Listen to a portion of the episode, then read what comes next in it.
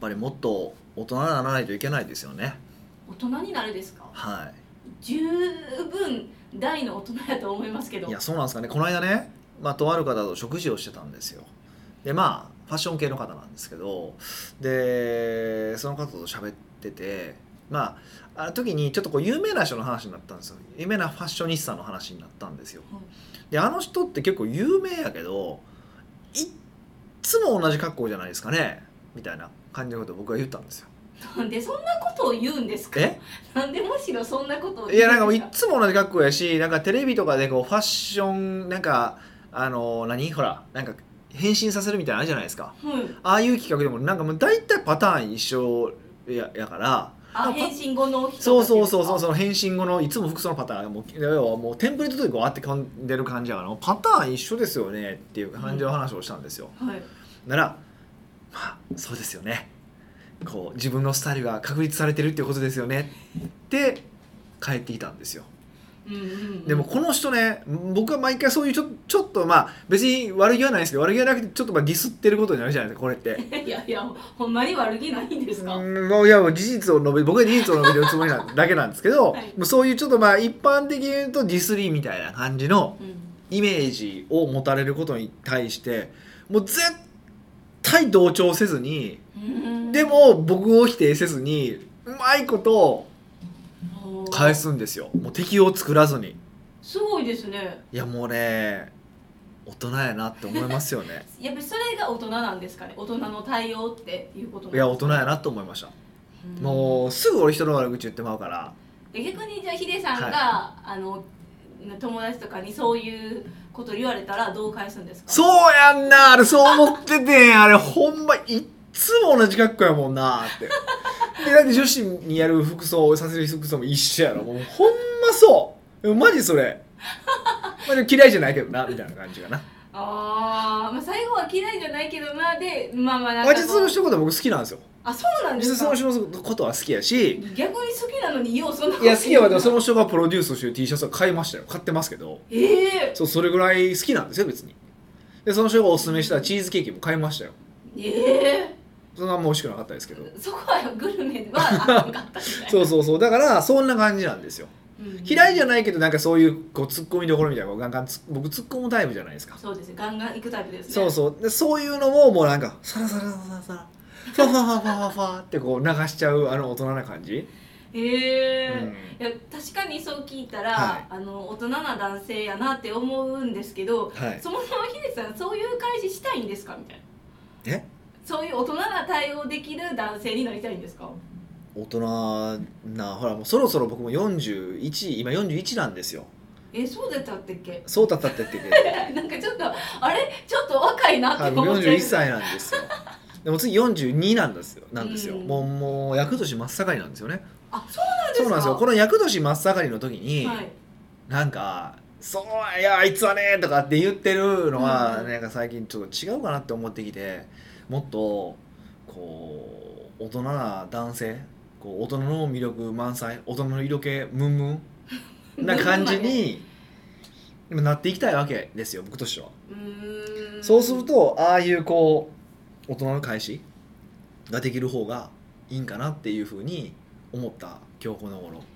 えどうなんですかねそっちを男の色気と取るか、はいでもそうやってストレートに「やんな」とか言いながら返してる人でも色気がある人いるじゃないですかはあそうなんですか例えばえいや例えば全然わからないんですけど ないんかえでもなんていうか大人な返しする人だけが色気ある人じゃなくないですかいなあつまり何が言いたいかって俺は色気がないってことですよだねからその色気の当てるポイントずれてないっていうおなんか私結構まっとうなこと言ってませんなるかほどねなるほどね、まあ、そういうことです ね要するにお前は色気ないっていうことに今ディディスられたわけですよえ違うねじゃないですかヒデさんの色気はそこじゃないよって大人の対応するところはで色気を出すんじゃないよみたいな、あそうなんですねじゃないですかわかりましたわかりまし た本当に分かってくれたんですかねじゃあどこをどこにしましょうかねえー、なんやろうそう言われたらえなんかもう仕草とかむずいや難いしいですよね雰囲気いやまあそうなんですよだからその雰囲気って何なのかっていうことを今すごいやっぱ考えてて色気っていうのを今分解していろいろ考えてるんですけどヒデさんは結構そのなんていうか雰囲気とか顔的にもその結構きつそうなことを言う感じじゃないですかいや優しい方がいいでしょやっぱりやっぱりやっぱりそうだよねいやでもヒデさんがそんなこと言ってたなんか絶対裏やっぱり自分のスタイル確立してるからねって言った方がいいってことでしょ今の話だったらえ違うえ違うだから逆にそうやって見せてるのに優しかったらちょっとあれみたいなあ逆そうそうそうそ逆ういやいや優しいいやそういう人が優しく見えるからええんかなとか思ったんですけど違うんやなうん、なんか慣れそうなもないからそんな人にあそんな人にとか言っちゃダメだ慣れそうじゃないからうんそこはもう諦めましょう、難しいね本当難しいねううんいや本当悩ましいですよねうんこの辺がでも色気なくてもいいんちゃいますえダメですか色気は欲しいんですかじゃあそれはだってもう40も超えたら大人の色気は欲しいじゃないですかわかりましただからはい大人の色気といえば私最近はすごい素敵だなっていう人がいたんですよ春日ですかあこれちょっと今忘れてました若塚のこと、はいえ舘ひろしあまあママイからよく舘ひろしはよく言われますよあねよく言われますかあはいの人めっちゃかっこよくないですか、でも今そう思ったらあの人もすごい物腰優しそうですね、そうでしょもう要素ないじゃないですかそうなんですよ舘ひろし要素全然ないよででで大人の色気っていう話をした時に絶対出てくるのがうんえ舘ひろし渡辺謙なんですよ私ちょっと渡辺弁は渡辺弁って渡辺弁って県はわからないですいえやどどこが色っぽいですかいや分からないけど大体そのね例えばそのおっさんは苦手だから付き合うその女性とかと喋ってておっさんとはあんま付き合いたくないけどどう大体その例外としてでもでも渡辺謙なら大丈夫舘ひろしは大丈夫っていう人結構多いんですよえそれはやっぱりあれじゃないですか一般的にもうルックスもええいやそのルックスももちろんありますよ、はいルックスもあるけどいやだからそれを色気って何なのかなっていうのはやっぱあるじゃないですかあーじあ色気とは自分のことをよく理解して自分を出せる人意味は分かんないですけどねだからそのまあまあだからその色気っていうのは分解して何が要素なのかを考え要素分解して、まあ、それ一個ずつ鍛えていこうとは思ってるんですけど、まあ、今のところそのそもそも色気とは何なのかっていうのは定義できてないのでえーそれは色気の本とかで見るんですけどうーんなんか微妙なんですよね色気の本なんじそゃなのいですなんかかその大人の色気を身につけるとかいやそういう本とかあるんやけどなんか微妙で例えばその内面を高めたら自然となんか湧いてくるみたいなことが書いてるんですけどいやそういう話じゃないやん とえーいやそういう部分はあることは否定しないですよやっぱ考え方とかメンタルによって動きとか考え方変わ変わるからうんだから分かるんやけどちょっと違うよねみたいなのもあるしうーんなかなか難しいなって思ってますでたまにねたまにですよ本当にたまに北岡さんって色気ありますよねって言っていただくこともあるんですよえいやその人にちょインタビューです特にそのひげを生やしたから言われることがまあまあ増えたんですよ。ってことはひげは大人の威力の要素になる可能性はあるわけじゃないですか渡辺謙もそうじゃないですかまあ舘ひろし違うけど違います滝ひろしはないですよないんですよいえとかっていうことを考えていくとまだ他にもあるはずなんですようーんでそういうのをこう積み重ねていくことによってより色気が増すんじゃないかっていうのがまあ私の今の見解見解でございましてですねただ色気は何なのかっていう要素分解はまだできてないです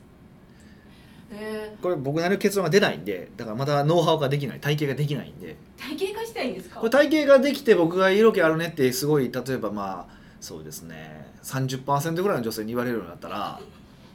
はいこれを僕はあのなんか大人の色気講座とかにしたいなと思ってるんですけど男性限定男性もちろん男性女性の色色気がまた違いますからね確かに確かに、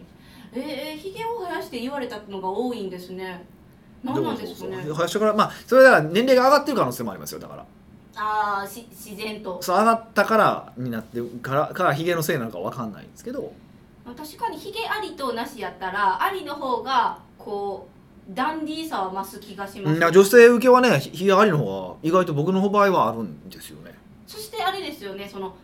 ひげが似合う人と似合わない人がいて、まあそれもあるじゃないでです多か分似合ったから OK やったけどこれ似合わへんかったらどんなになるってことですそうねいうことなんですよ。そういうことなんです。だから難しいんですよ。だからヒゲがだから要素とは思わないんですけど、うーんなんだろうねっていうのがありまして、すごくねえー今分析中なんですよ。真面目ですねはい。もうこれになんか2年ぐらいこうこう研究費やしてもええんちゃうかなって最近思ってるぐらい。費やしすぎでしょいやそれが身についたら、はいほらもう女の人がキャーキャー言われるわけじゃないですかう。ん女の人からキャーキャー言われたら女の人から「まあそうやな月1万円ぐらい徴収して、うん、1,000人ぐらいファンクラブ作っとけば月1,000万じゃないですかえどこ目指したフんですかァンクラブ収入が月1000万ですよしかももう全てあらり全てあらりで、まあ、グッズとか作るじゃないですかえめっちゃ面白いうちわとか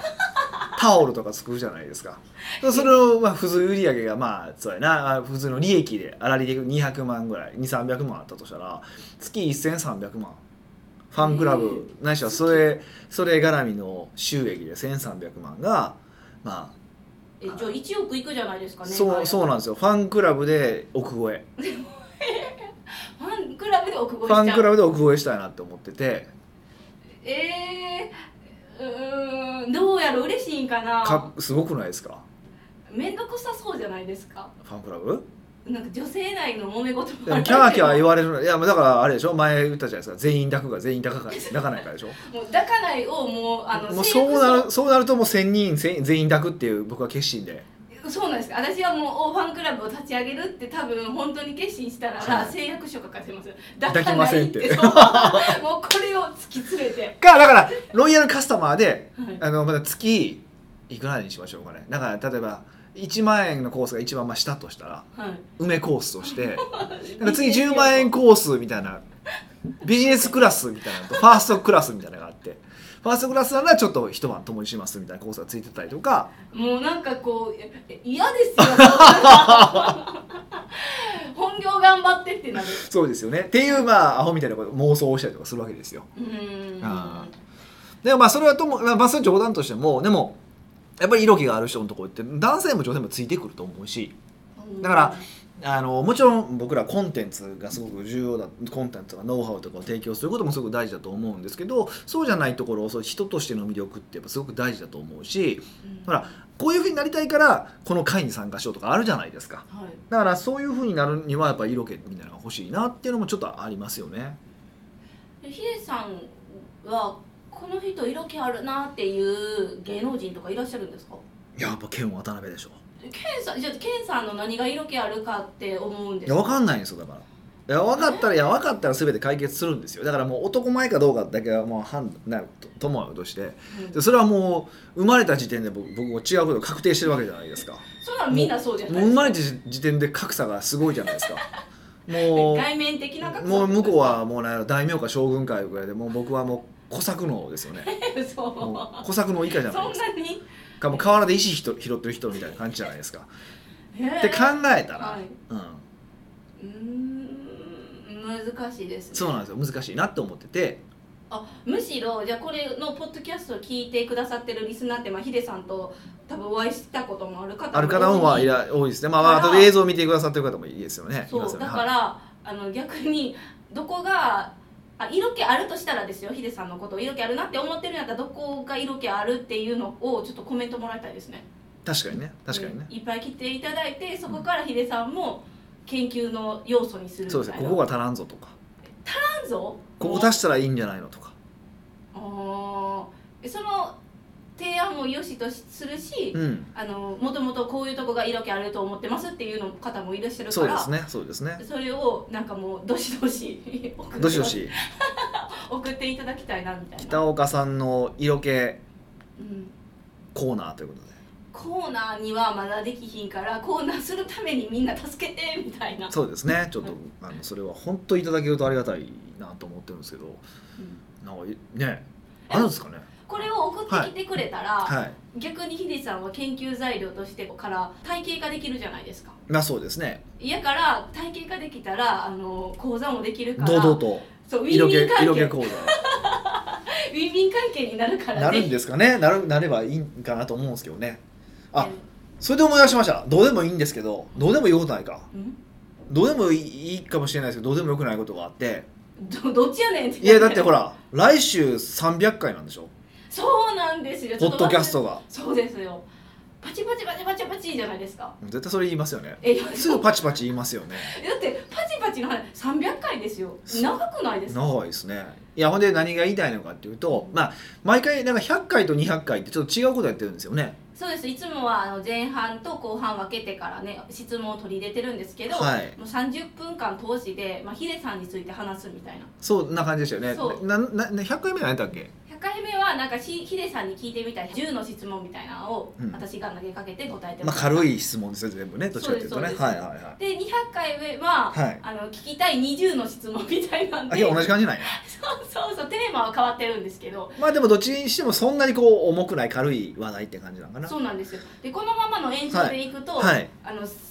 質問30個になっちゃうじゃないまあですそか、れは無理だとは思そうんうでそすうけ時ど間的にもはまらんから、なんかはあい、1の時間スペシャルにしますそかうそういやいやしないんですよしせないえへんのかいいやしないですよほうしひんからなんかうん皆さんが逆に聞きたいことなんかヒデさんについて改めてねまあまあ別にご質問いただいてるからそれでもいいんですけど、まあ、もう一度改めて何でもいいから質問をしてもらえればそうですね逆に言ったらなんか多分い300回もしてるからこの話題についてもうちょっと深掘りし聞きたいなっていうのでもいいと思いますしあーなるほどねはいはいはいここが分かりませんでしたっていうトークでも大丈夫ですしそうですね、まあ、もし300回に間に合わなかったとしてもあのいただいておけばそこをまた通常回でお話しさせていただくこともまあもちろんありますし、はいはい、なのでね皆さんあの今回はあのヒデさんの色気と300回のなんかテーマというか聞きたいことそうですねそうそう新しいプレゼントも考えてますからねねちょっとはいまだまる日ですけど、はいはいなのでどしどし送ってきてください。はい北岡秀樹の奥越えポッドキャスト奥越えポッドキャストは仕事だけじゃない人生を味わい尽くしたい社長を応援します改めまして北岡ですミカです。はい今回のご質問はご質問は299回目のご質問 は めっちゃ言うじゃないで すか。ニックネーム、うんおもてなしドットコムさんからです。おなんか前も来たわな記憶があそうりますねちょっとお久しぶりですねそうですみねたいな感じです。北岡さん、美香さん、日頃よりお世話になっております。 はいいきなり噛んでますけどもよろしくお願いします お願いします。えっとこんな時だからこそ、うん見返すことや考えることができると思い、うんインプットを増やそうと思っています。うんインプットの一つとして人を見て学ぶことがあると思いますはい反面教師というか人の振り見て我が振り直せと言いますかうん人のここだけは真似したくないこうなりたくないというものがあると思いますはいはいそう思いながら自分に当てはめようとしていますがうん自分のことほどどうなっているかわからない場合も多いですそうですね北岡さんは自分を見返す振り返る時にどのようなことに気をつけていますかポイントやコツなどがあればお話ししていただけると嬉しいですなるほどねなかなかこれ難しい話ですよねだからこれを読んだ時に思ったのがはいあのよくヒデさんが言っているあの自分の喋っている時とかうんをビデオに撮って見返すっていうのがまあ一つはそうですよね。でも、あのーそうそう、ただ喋ってる喋り方とか、まあ、セールスとか、ね、そういうのは確かにそれで改善できますよね。けど例えば、普段の、なんていうんかな、こいつ嫌なやつやなとかっていうのを反面教師にした場合、嫌なやつかどうかをずっとビデオ撮ってるわけにいかないじゃない ですか。っ そうですね変なやつですよねていうのはあるから、それはちょっと難しいってのはありますよね。うーんえじゃあそういう場合に直面した時に、うん。あのー、メモるいや、だから、客観視できへんからって話でしょ、でもそれは。おーえそうかあ自分がなってないかどうかってことですそかうそう、確認するためやから、客観視しないといけないって話じゃないですか、ある意味で言うと。そうですねうん、でどうでも客観視できないからどうすればいいんでしょうかっていうのが質問の内容じゃないですかいや本当にどうしたらいいんでしょうかって今思いました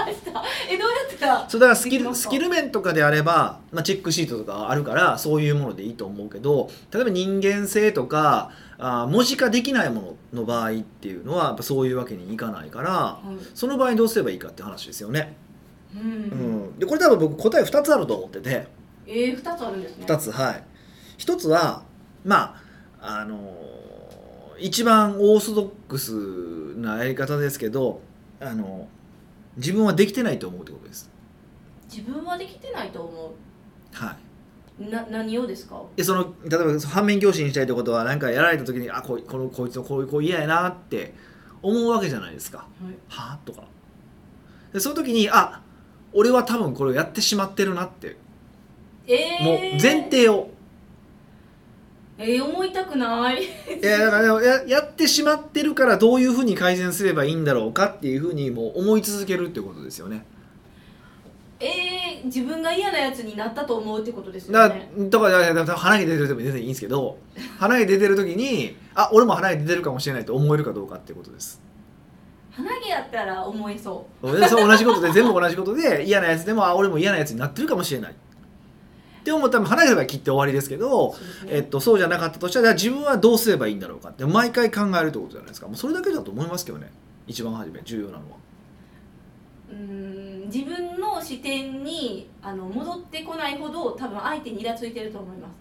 うんでもその感情時的いにやその時うわにいやそのみ時そのまあムカつくんわかるわかるし僕もまあタクシーの運転手はよく切れてますけどい切れとるんかいやイラッとしますけどね、はいでもでもまあまあそれはそれとしてでもイラッとするっていうことは自分の金銭に引っかかってるってことじゃないですかうん例えばなんやろう、うん、その例えばまあ極端な話だと南の島に住んでる人は1分2分遅れてると怒らないわけじゃないですかはいで僕でも1分2分遅れたら切れるじゃないですかうんそれと同じじゃないですかで気にしてること気にしてることに対してイラッとするってことはうんそこを直したいと思ってるという考え方もあるじゃないですかそうなりたくはないと思ってるとするじゃないですかはいってことは、まあ、一応あのできてるかもしれないけどもあえてできてないって考えといた方がじゃあどうすればいいのかっていう建設的なあアクションプランとか出てくるわけじゃないですかうんなので自分はできていないっていう前提で考えるっていうのが1個ですへえはいこれが1個ですね、はいでもう1個はまあもう言ってくれる人を近くに置くってことですよね言ってくれる人を近くに置くあのこれ嫌ですよ嫌なやつやでとかあの、えうんえそういうネガティブなことを言ってもらえるような、人を置まあ、く、環境を作る人を置くっていうことですよね。ええ今まであの、はいおそらくこリスナーほとんど経営者じゃないですか、はだからその言ってくれる方なんて、まあ、いなくないですかい、厳しいんですよだから厳しいだからそこでも意図的にやっぱ頑張って作らないといけなくてまあ一人は例えばあの結婚されてる方とか、まあ、まあ彼女とか彼氏とかいてる方であればその配偶者とかパートナーっていうのをもう全部指摘してほしいと喧嘩起こりそうじだゃからんだからそ問題はそこなんですよでそこでだから怒るような人は改善できないわけじゃないですかだから痛いことを言われた時ほど「あすいませんでした」直しますっていうふうに言えるような人間性を持ってるかどうかってことですよねへえもうそれはなんかもう、は経営者のっていうか聞く人の資質人間性にそうそうそうそうすごいで委ねられてるででもそもそもでも人のい振り見て自分のこと直そうと思うような人は多分ね言われたとしてもそうやんなって思うだけですよまあもちろんタイミングとかはありますけどパンってその瞬間に言われたらイラッとすることはあるかもしれないけどはい基本そう思うってことはななんか何とかしようと思ってる人だから大丈夫と思いますけどね、例えばじゃあ、はいそのいやもちろんあのお家族とかまだ独身な人もいるし、はい独身の中でも彼女とかいない方だっているじゃないですか、はい彼女彼氏とか、はい、そういう方はどうしたらいいんでですそういう方でも例えば、まあ、親もいてるしあとスタッフとかにも、か今ちょっとすごいあのタイムリーな話題なんですけど、はい、鼻毛出てますよって違う あ 違うんですこの距離見えないじゃないあでそすうかですあのえみチャンネルの話なんですけどそかれな懐かしいな懐かしいねあなあなんかほんまタイムリーですね、うんだってその「えみチャンネル」も番組を良くするために今まで思ってたこと言えなかったから言ってくださいって建設的な会を設けたけど、うん、結局それが自分の激流に触れてほんならやめたまうわ的な感じの記事だったからそう解釈してるんですけどそれと同じことが起こりえませんかまってあ、あ思っのてエミチャンネルが本当にそうだったかどうかわからないけどそれ それ週刊誌の記事の内容ではってことでしょ多分そそううそう絶対その置き換えれるじゃないですか経営者と例えばスタッフでいやまあ綺麗にそういうことでですよねそういうことです よね逆鱗に触れてお前ら激鱗全員激鱗な激鱗はい激鱗に触れはてお前ら全員首かなんかもうだからそうですよねそこはやっぱりちゃんとせなあかんよねだからそれこそそれは自分がお山の大将になってしまってないか天狗になってないかっていうこともずっと問い続ける必要はあると思うしうんだしうんその例えばし指摘すべき時に俺に対していや僕よくスタッフに怒る時にどっち見て仕事してないで怒ることよくあるじゃないですか、はいお客さんが俺かって言って誰が俺見て仕事せえとんねんって切れるじゃないですかそっちでは切れるじゃないですか、はいそういう感じじゃないですかそこのスタンスをちゃんと明確にすることじゃないですかだから指摘してもらいたいっていうことは指摘した時に怒らない、まあ、怒らないっていうかの当然じゃないですかでどこが基準なのかで僕はお客さんだと思ってるからあのお客さんが基準じゃないことに関しては怒るみたいなスタンスでしょあなんで俺見て仕事してないってめっちゃおよよう言うじゃないですか僕ってそうですねんー例えばそういう意味であの、まあ、スタッフが言ってきたものが全然関係ないことやったらそれは違うよって言ったらいいしってことですか冷静にまあでもそれでもその言ってきてくれて自分が直すべきところで僕は直した方がいいと思うし、ううんんっていうのはありますよね。うん難しいですねなんか素直に受け入れられるのかどうかっていうところが一番ネックかもしそうれなだいからそれででねでその話のだ前提条件が僕はあると思ってて前提条件があって何かっていうとそれはそもそもそういう人になりたいかどうかってことです。そもそもそういう人になりたいかどうかだから僕の場合は死んだ時に自分のために泣いてくれる人がどれぐらいいてるかって僕は勝負だと思ってるんですよ。うんある意味で言うとそういう人がたくさん増えてくれた人生を送れれば多分満足できる人生を送れるって思ってるから、あまああと自分のあと経験とですけど、まあ、経験まあ人間関係に関して言うとそうなんですよそういう人間になりたいと思ってるから言われたとしても直さないといけないねと思うわけじゃないですかで例えば自分が、うん、そうですね稼ぎたいっていう観点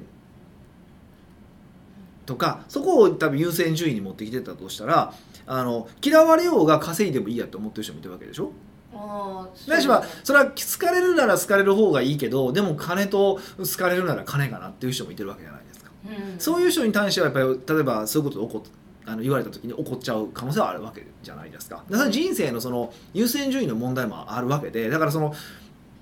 僕はその人格的ななんていうかなあの感性っていうのは優先順位でいくと結構高い方なので余計多分あるんかもしれないですね、うんそこはだからそれが指摘されることに対するモチベーション指摘されたことを修正するモチベーションかあーその人生最後の時にどれぐらい泣いてくれるかっていうのが基準やからそうそうそう受け入れそよううみたいなそうそうそうもっと平たく言うとモテたいなんですけ どって考えたらいいからそこは人生のその目的としてそこを改善することがなんではあるんかどうかってことですよね。ただそれをお金が大事だと思ってる人がいててうんと人格とお金は比例しないって考えてたとしたら、まあ、僕しないと思ってますし実際僕もえそうなんですね人格がいいからといってよく言うじゃないですか人格がすごい人高い人こと稼いでるとか稼いでる人ほど腰が低いとかって言うじゃないですかはいあれはそうあってほしいっていうただの願望なんで僕からするとうんもういくらでも嫌なやつがいてますし金稼いでるやついや金稼いでるお金を稼ぐっていう能力と人格的に魅力的かどうかは別の話なんでうん僕は両方欲しいと思いますけど、そうですよねうん、でもそれが一致してるってのは間違いなんでそこはちゃんと冷静に考えていけばいいだけなんですよっていうふうに考えていくとどこに優先順位があるかってなるからまあ言い方とか考え方も変わっていくよねっていうただそれだけの話ですけどね。うんもう改めて見た時に、うん考えた時に、うんあ別にあの人格じゃなくてお金稼げればいいかって思ったとしたら私なしどっとこのさんも直さんでもいいし直す必要もないですよね別に。例えば人格的にもっと自分がこうなりたいっていう目標とかがあるとしたら直せばそう直せばいいやそうでそれ逆もあってっていうふうにででって言ったら大体でもみんな「いや僕は人格的に」って言うんです よ絶対言うんですよではい言っても例えばうーんなんか指摘した時怒っちゃう怒ってしまう時とかあるわけじゃないですか。ってことはそれって動物的な感覚としては自分の動物的な感覚の部分でいくと実はそれ嫌なんですよやりたくないんですよまあ条件反射バーってしちゃうってことはそうそう条件反射そうでしちゃうってことはえーってことはその部下に言われるとか誰かに指摘されるってことのその恥まあそれは恥ずかしいと捉えた場合まあいろんな感情があると思います、まあ、例えば恥って考えた場合でいくとその恥と言われることで改善できるっていうことの喜びでいくと恥の方が強いってことじゃないですかうんただ人生の優先順位でいくと恥をかけたくないのは大きいんですよっていうふうに冷静に見ていくってことですよねへえへええ例えば自分えどうしなんですかねやっぱ感情的に今までそういうかんあのことを考えてなかったから無ってなっちゃうじゃないですか、そうですねでもその今回考えた時にやっぱり人徳を選びたいって思ってうん言われた時は、だ最初の頃って絶対あの癖づいてから無ってなっちゃうじゃないですかうんなるんですかねわかんない僕なれないと思うなそうほんまになりたいと思ってたらうんへえそっかいやでそういうバロそメーれタ少ーなくとあるってもこそうそう少なくとも現段階で指摘された時にイラッとするタイプなんやなってまず自分のことをねあ理解認知するまず理解することは必要ですよねうんそうなんですえ例えば今はムッとするけど、うん23年経ったらムッとしない時も来るかもしれへんそれは多分そういうふうに理解をすれば変わりますよねへえああ自分でこういうタイプなんやって分かればじゃあなんていうかこうインプットするっていうよりかは自分がどう生きたいかっていうことをまず考えた方がいいってことうん、そうそううそうそうそうそうそこのあり方としてほんまに人格変え修正したいんやったらすればいいしそうじゃなければしなくくてもいいしっていうか感じですかねおもてなし .com さんは、まあ、自分がどう生きたいのかをまず考えて本音でね感情レベルでね繰りき返れいし事はななくくなくそれはきれい事で言ったらみんな人格的に言うからじゃなくて事実としてまあ事実としてどうかのかをはいしっかり考えていただいて対策入れてくれたらいいなって感じですね。そういうことですね最後噛みましたけどねはいはい奥越ポッドキャストではいろんなご質問をお待ちしております質問を採用された方には素敵なプレゼントを差し上げておりますので質問フォームよりお問い合わせくださいはいというわけで特に来週は300回記念ということになりますんで、はい結構たくさんの質問が取り上げられると予想しております、まあ、どうなるかわかんない,、そうですよいねやどうなるかわかんないですけどねあのと思いますのでぜひででもし取り上げられなかったらそれ以降でねまた取り上げますからぜひぜひふるってご応募いただければと思いますそれではまた来週お会いしましょう